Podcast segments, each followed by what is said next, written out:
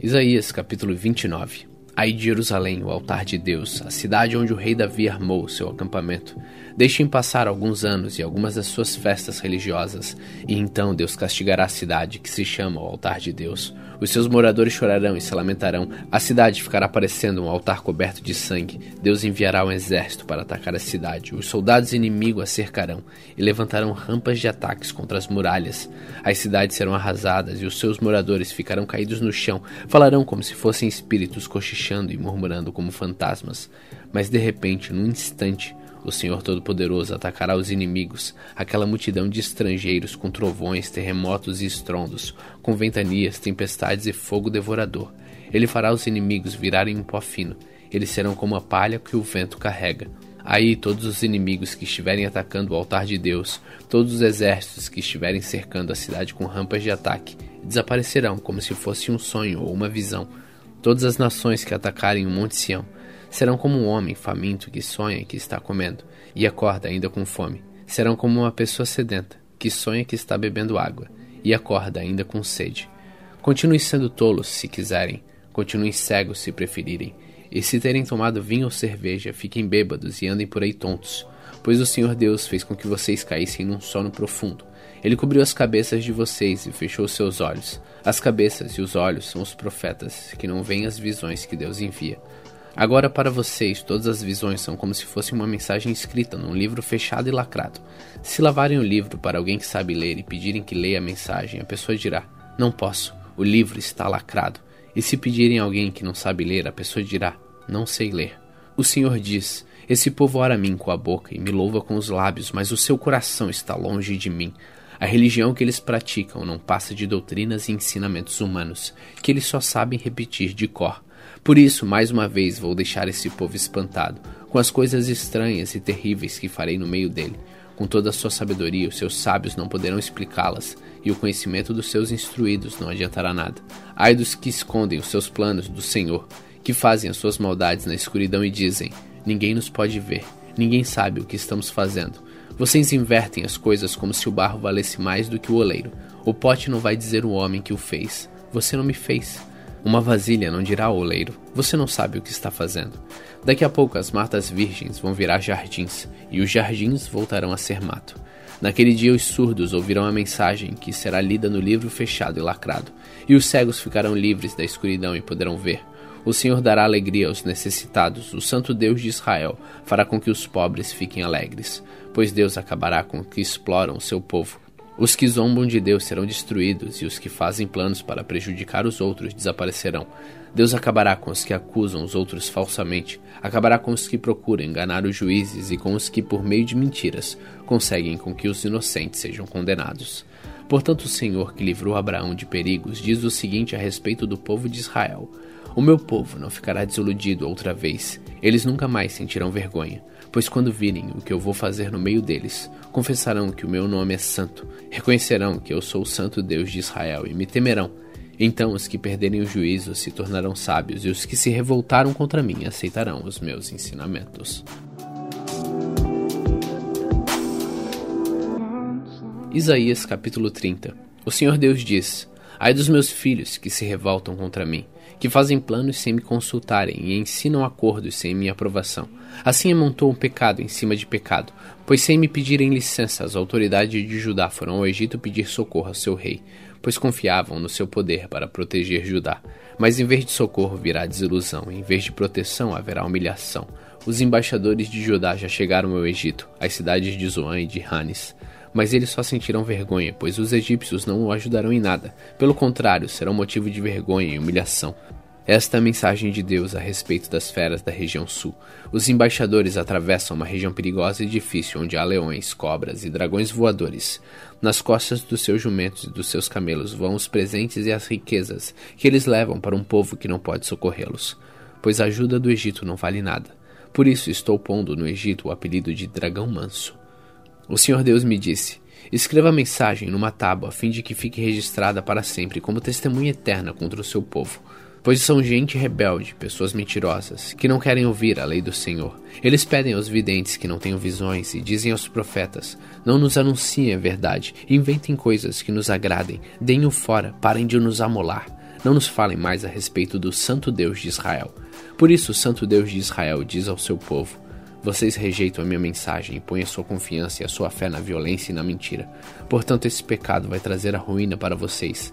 Ele será como uma brecha que vai se abrindo num muro alto. De repente, o muro desmorona e cai no chão. Vocês serão completamente destruídos com um vaso de barro que se quebra. Não sobra nenhum caco que sirva para tirar brasas do fogo ou para tirar água do poço. O Senhor, o Santo Deus de Israel, diz ao seu povo: Se voltarem para mim e ficarem calmos, vocês serão salvos. Fiquem tranquilos e confiem em mim, e eu lhe darei a vitória. Mas vocês não quiseram fazer o que eu disse. Pelo contrário, disseram assim: Não, nós vamos montar cavalos ligeiros e assim escaparemos do inimigo. Pois fujam se puderem, mas os cavalos dos inimigos são mais ligeiros do que os seus. Mil de vocês fugirão de um só inimigo que os atacar. Cinco inimigos farão com que todos vocês fujam. Os poucos que restarem parecerão um mastro de bandeira, sozinho no alto de um morro. No entanto, o Senhor continua esperando, porque Ele quer ser bondoso e ter compaixão de vocês, pois Ele é Deus que faz o que é direito. Felizes são aqueles que põem a sua esperança nele. Povo de Jerusalém, moradores de Sião, vocês não vão chorar mais. Quando vocês clamarem pedindo socorro, o Senhor Deus ficará com pena de vocês. Ele os ouvirá e o atenderá. O Senhor lhes dará o pão de dores e a água do sofrimento, mas não se esconderá de vocês. Ele é o seu mestre e vocês o encontrarão quando quiserem. Se vocês se desviarem do caminho, indo para a direita ou para a esquerda, ouvirão a voz dele atrás de vocês dizendo: O caminho certo é este, andem nele. Vocês pegarão as suas imagens revestidas de prata e os seus ídolos folheados a ouro e os jogarão fora como se fossem coisas impuras. Vocês dirão a eles: Fora daqui! Quando vocês espalharem as sementes dos seus campos, o Senhor mandará chuva, e as colheitas serão boas. Haverá muito pasto para o gado. E os bois e jumentos que vocês usam para arar os campos comerão da melhor ração, preparada cuidadosamente misturada com sal. Quando chegar um dia em que os inimigos forem mortos e as suas fortalezas destruídas, rios e riachos jorrarão de todos os morros e de todas as montanhas.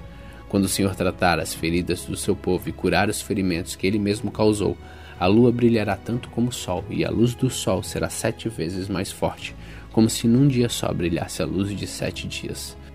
Atenção! O Senhor Deus vem de longe, e é Ele mesmo que vem. Ele chega furioso no meio de grossas nuvens de fumaça, cheio de ira, ele fala. As suas palavras são como um fogo devorador. O sopro do Senhor é como uma enchente que sobe até o pescoço das pessoas. O Senhor peneira os povos como se fossem trigo e os joga fora como se fossem palha. Ele põe freios na sua boca e os leva por caminhos errados. Mas vocês cantarão de alegria, como fazem nas noites, nas festas sagradas. Vocês ficarão felizes, como aos que ao som da música de flautas sobem o monte sagrado para adorar o Senhor, o forte protetor de Israel. A voz majestosa do Senhor será ouvida por todos, e ele mostrará sua ira furiosa. Haverá fogo devorador, trombas de água, tempestades e chuva de pedra, e ele levantará o forte braço para castigar. Os assírios ficarão apavorados ao ouvirem a voz do Senhor, ao sentirem um peso do seu castigo. Ao som de tambores e de liras, o Senhor sussurrará aos assírios com o seu bastão. Ele mesmo lutará contra eles. Há muito tempo está preparada para o rei da Síria uma fogueira em que ele será queimado. Ela está num lugar fundo e largo, e há bastante lenha para queimar, como um rio de enxofre. O sopro do Senhor porá fogo na lenha.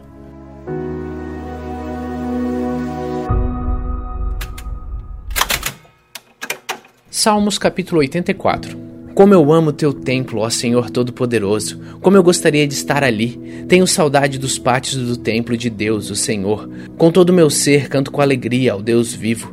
Ó Senhor Todo-Poderoso, meu Rei e meu Deus, perto dos teus altares os pardais constroem o seu ninho e as andorinhas fazem a sua casa, onde cuidam dos seus filhotes. Felizes são os que moram na tua casa, sempre cantando louvores a ti. Felizes são aqueles que de ti recebem forças e que desejam andar pelas estradas que levam ao Monte Sião. Quando eles passam pelo Vale das Lágrimas, ele fica cheio de fontes de água e as primeiras chuvas o cobrem de bênçãos. Enquanto vão indo, as forças deles vai aumentando. Eles verão o Deus dos deuses em Sião.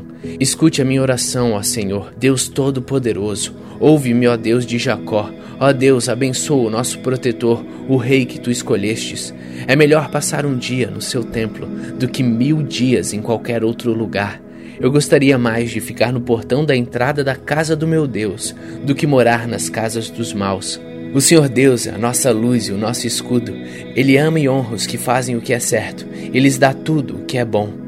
Ó Senhor Todo-Poderoso, como são felizes aqueles que confiam em Ti.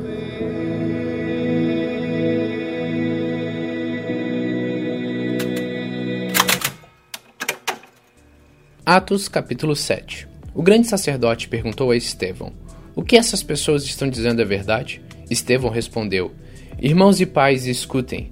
O glorioso Deus apareceu ao nosso antepassado Abraão, quando este morava na região da Mesopotâmia, antes de ir morar na cidade de Arã. E Deus lhe disse: Saia da sua terra, do meio dos seus parentes, e vá para uma terra que eu lhe mostrarei. Então ele saiu da caldeia e foi morar em Arã. Depois que o pai dele morreu, Deus trouxe Abraão para esta terra onde vocês estão agora morando. Ele não deu a Abraão nem mesmo um palmo desta terra, mas prometeu que ia lhe dar toda esta terra e que depois ela seria dos seus descendentes. Quando Deus fez essa promessa, Abraão ainda não tinha filhos. Ele disse a Abraão: Os seus descendentes vão viver como estrangeiros em outra terra, aí eles serão escravos e serão maltratados durante quatrocentos anos. E Deus disse ainda: eu castigarei a nação que os escravizar. Depois disso, eles voltarão naquela terra e me adorarão neste lugar. Deus deu a Abraão a cerimônia da circuncisão como prova da aliança que fez com ele. Por isso, Abraão circuncidou seu filho Isaque, uma semana depois do seu nascimento. Isaque circuncidou seu filho Jacó, e Jacó fez o mesmo com seus doze filhos, os patriarcas. Estevão continuou. Os irmãos de José tinham inveja dele e o venderam para ser escravo no Egito, mas Deus estava com ele e o livrou de todas as suas aflições. Quando José apareceu diante do Faraó, o rei do Egito, Deus lhe deu sabedoria e modos agradáveis. E Faraó o nomeou governador do Egito e do palácio do rei. Depois houve falta de alimentos e muitos sofrimentos no Egito e em Canaã, e os nossos antepassados não tinham mais o que comer. Mais tarde, Jacó ouviu dizer que no Egito havia trigo e mandou pela primeira vez os nossos antepassados até lá. Na segunda vez, contou aos seus irmãos quem ele era, e Faraó ficou sabendo da família de José. Então José mandou buscar o seu pai Jacó e todos os seus parentes, a fim de irem para o Egito. Eram 75 pessoas ao todo. Jacó foi para o Egito e ali os nossos antepassados ficaram morando até o dia da morte deles. Depois os corpos deles foram trazidos para Siquém e postos no túmulo que Abraão tinha comprado dos descendentes de Amor por um certo preço. Quando estava chegando o tempo de Deus cumprir o juramento que havia feito a Abraão, nosso povo tinha aumentado muito no Egito. Então o rei, que não sabia nada a respeito de José, começou a governar o Egito. Esse rei enganou e maltratou os nossos antepassados, a ponto de obrigá-los a abandonar as suas próprias criancinhas para que elas morressem. Nesse tempo nasceu Moisés, que era uma linda criança, e durante três meses os seus pais cuidaram dele em casa. Mas quando tiveram de abandoná-lo, a filha do rei o adotou e criou como seu próprio filho. E assim ele foi instruído em toda a ciência dos egípcios e se tornou um homem que falava e agia com autoridade. Estevão disse ainda: quando Moisés já estava com 40 anos, resolveu ir ver sua gente, os israelitas. Ali viu um egípcio maltratando um homem do seu povo. Então defendeu o israelita e vingou-o, matando o egípcio. Moisés pensava que os israelitas entenderiam que Deus ia libertá-los por meio dele, mas eles não entenderam. No dia seguinte, Moisés viu dois israelitas brigando. E tentando apartar a briga, disse: Homens, escutem, vocês são irmãos, por que estão brigando? Mas aquele que estava maltratando o outro empurrou Moisés para um lado e disse: Quem pôs você como nosso chefe, nosso juiz? Você está querendo me matar como matou o egípcio ontem? Quando Moisés ouviu isso, fugiu do Egito e foi morar na terra de Midian. Ali nasceram dois filhos dele. Quarenta anos mais tarde, quando Moisés estava no deserto, perto do Monte Sinai, um anjo apareceu a ele, no meio do fogo de um espinheiro que estava queimando. Moisés ficou admirado com o que estava vendo e chegou perto para ver melhor.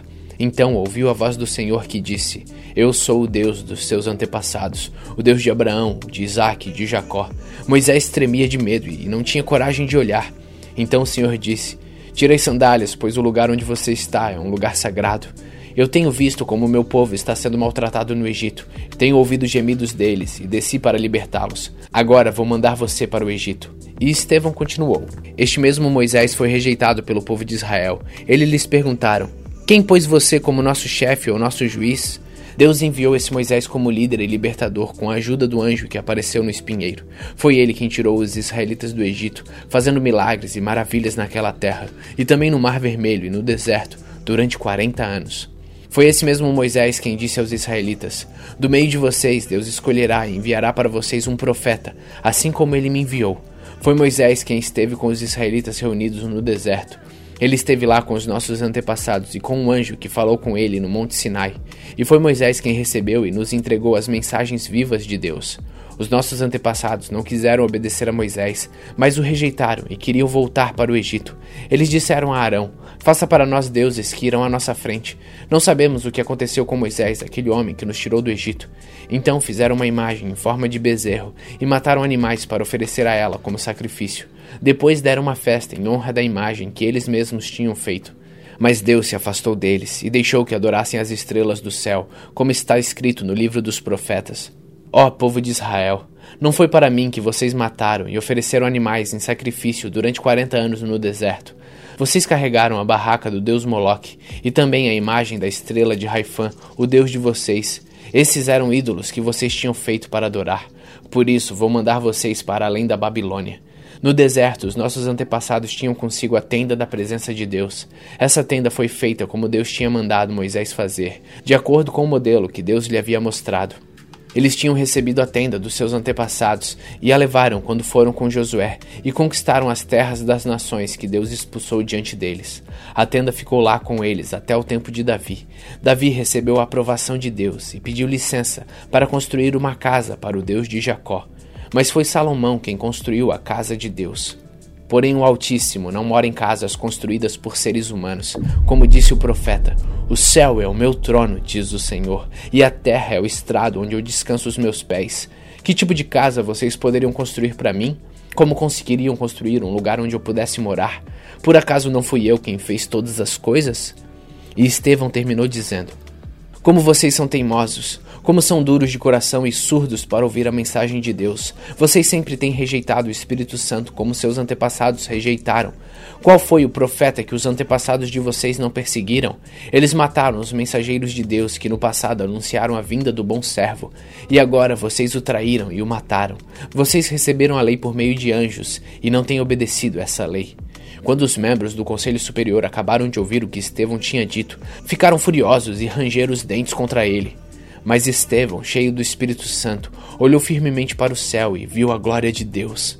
E viu também Jesus, em pé, ao lado direito de Deus. Então disse: Olhem, eu estou vendo o céu aberto e o filho do homem em pé, ao lado direito de Deus. Mas eles taparam os ouvidos e gritaram bem alto e avançaram todos juntos contra Estevão. Depois o jogaram para fora da cidade e o apedrejaram. E as testemunhas deixaram um moço chamado Saulo tomando conta das suas capas. Enquanto eles atiravam as pedras, Estevão chamava Jesus dizendo: Senhor Jesus, recebe o meu espírito. Depois ajoelhou-se e gritou em voz bem forte: Senhor, não condenes esta gente por causa deste pecado. E depois que disse isso, ele morreu.